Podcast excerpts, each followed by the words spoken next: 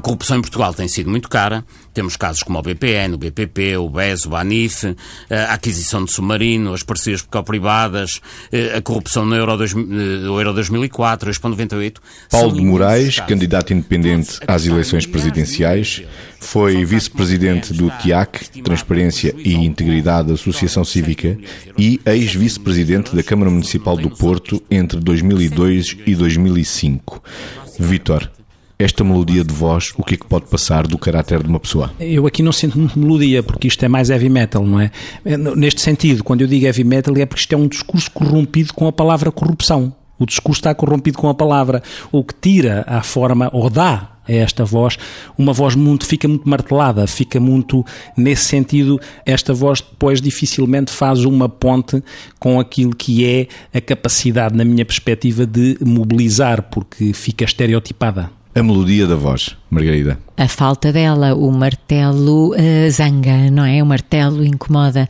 Eu recebo-a como algum tom de agressividade, algum tom de assertividade desmesurada, que portanto já não é, já não é assertividade, e acho que ela é claramente contaminada no mau, senti do mau sentido pela forma como se quer passar uh, incisivamente os conteúdos que, se, que quer transmitir, não é? E agora exatamente para os conteúdos, corrupção, corrupção, corrupção é monotemático, não é?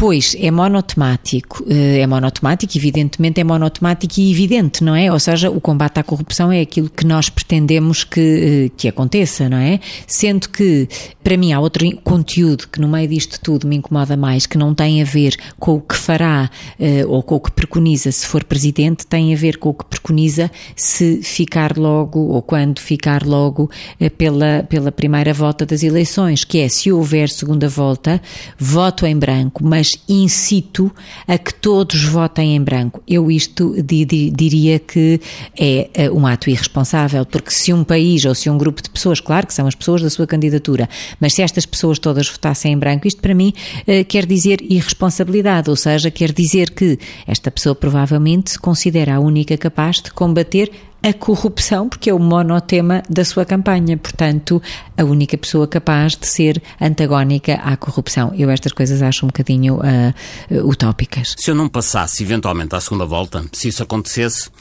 eu votaria em branco na segunda uh, e apelaria a que as pessoas votassem em branco, porque não há nenhuma das outras candidaturas que nem de perto nem de longe. Diz Paulo de Moraes, se eventualmente eu não passasse à segunda volta. Não, a, a esperança acho que é uma coisa interessante e às, e às vezes é vizinha da presunção, mas em alguns casos é.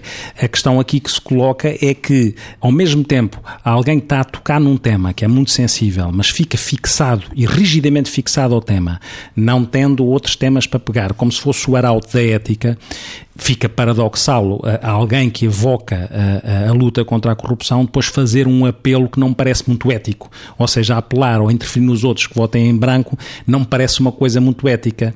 É como se a, corrupção se resolvesse através daquilo que é, narcisicamente eu acho que é a minha capacidade de resolver a corrupção. E isso não, não me faz sentido, como não me faz sentido o apelo de alguma forma manipular os outros ou influenciar os outros a fazer uma coisa que também não não, não acho muito ética.